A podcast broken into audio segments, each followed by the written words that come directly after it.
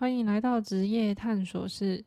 有一段时间没有录创业日记，其实我是在等一个时机，就是我前阵子有开课，然后我想要透过学员的一些问题反馈来这个节目做更深入的分析跟调整啊。然后刚好我前阵子自己也有去进修一些其他的东西。跟创业没有关系，但是我觉得可以做一个很好的结合，所以我等到就是十二月初才录第三集。我前阵子开一堂课叫做创业的第一堂课，其实开课的时候就是招生的时候，我有一点点的难过，就是小挫折啦，就是因为我们有一间公司是开私租，就是出租空间给美容师、美甲师。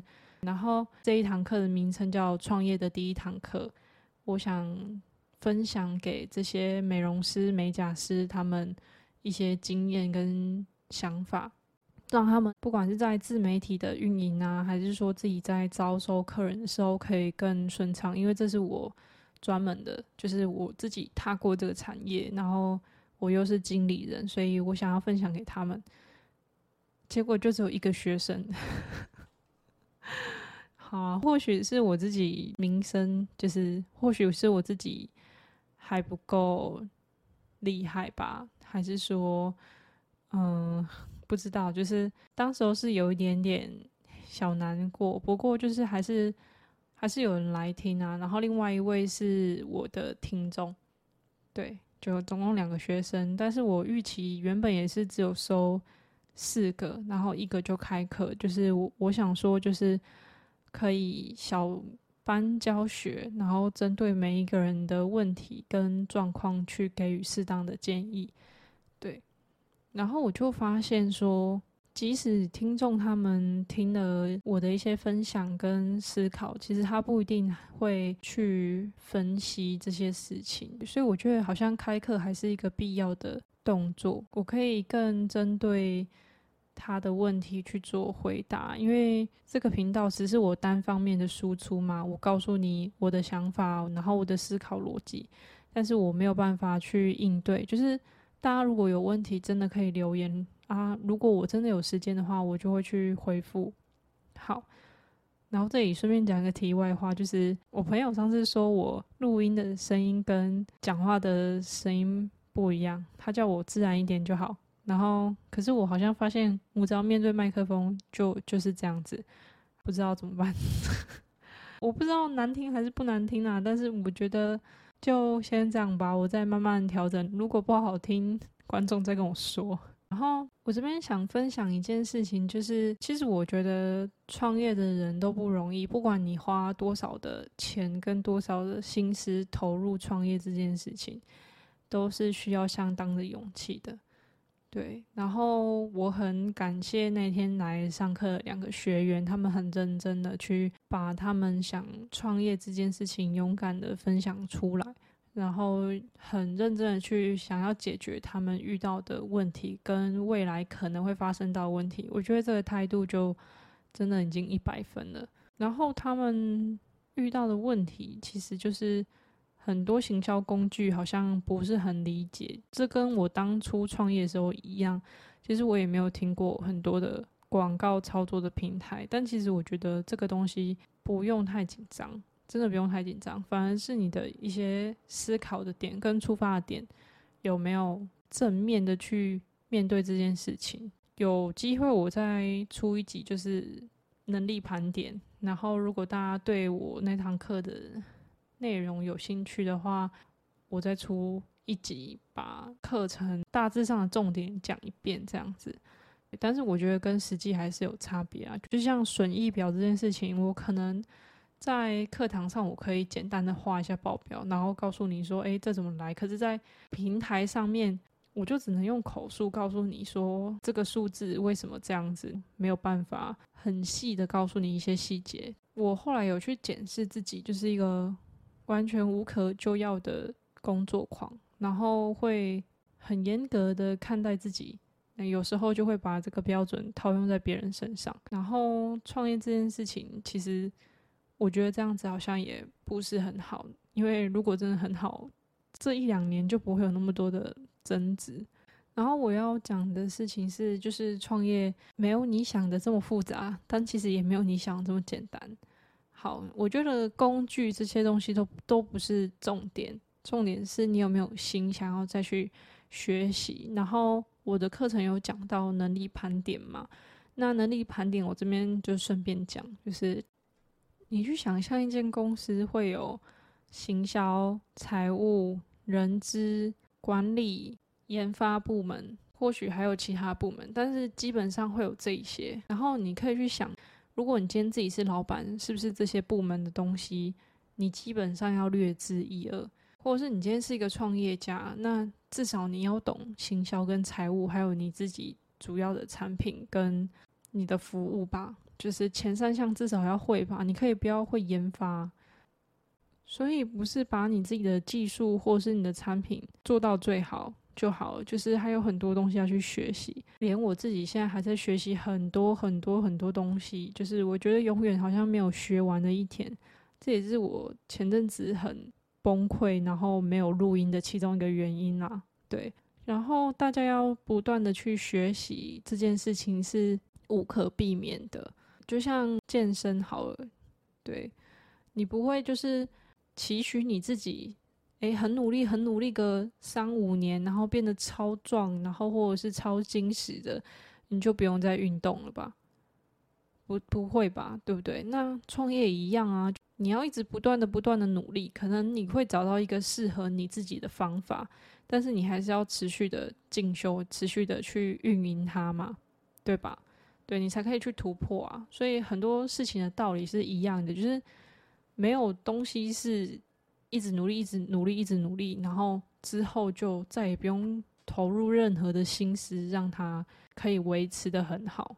对，多多少少都还是要持续的花心思去学习新的东西，然后有更多的突破。就是很多人可能误解创业之后会过得很轻松，就是如果赚钱之后会过很轻松。其实我自己反而担心的是，创业之后如果赚到钱要怎么办？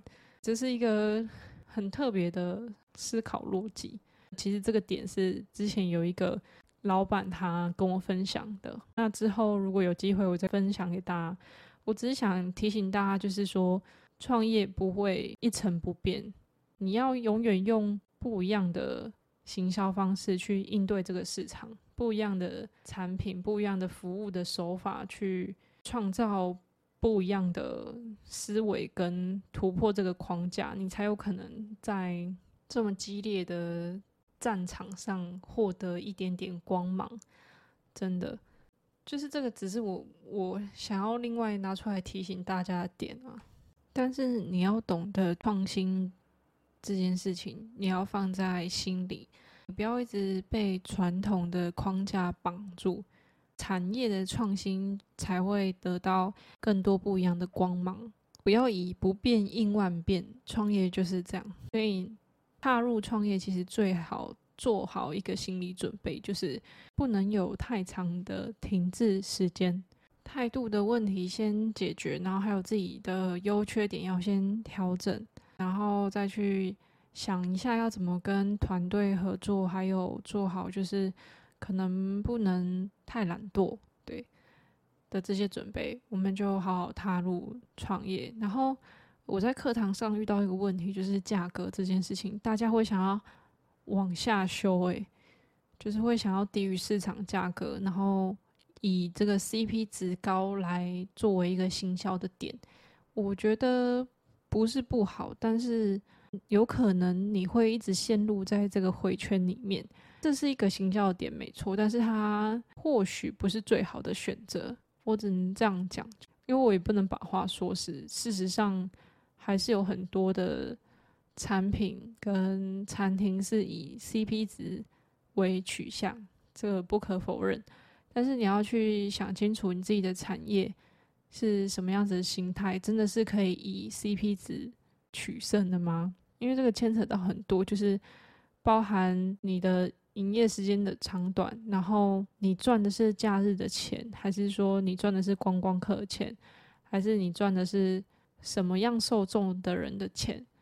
对，决定好这些东西之后，我们再来想价格。这就是我上一集说的受众很重要的问题。你不要先往价格里面去想，先想价格，然后再想群众。我在上课得到的一个结论是这样：，就是比如说，好，我要卖低单价，然后我是为了卖给小资族，这个方向就不太对。我觉得应该是我要卖给小资族，然后小资族他会有什么样子的？工作形态，然后他的薪资结构大概是什么样子？对，然后他真正需要的是什么？你既然今天想要把这个东西卖给小资族，那一定要找到他的痛点是什么，他的需求是什么？你可以怎么去解决它，又可以提供相对应对他来说 CP 值很高的产品或服务，这样他就会买单。思考逻辑应该是这样，就是你先想好说，你这个东西。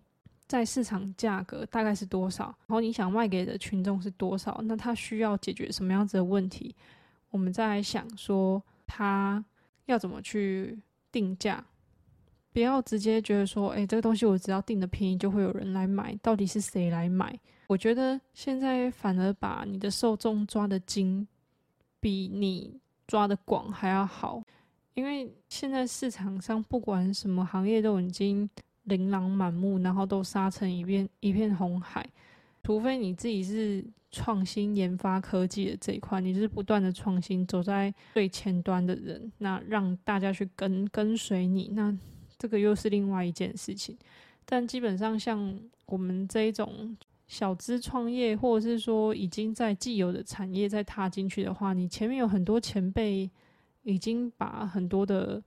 客户吃下来，那你要再怎么在这个夹缝中杀出你的一条路？你要很精准的知道说你到底要卖什么，然后卖给谁？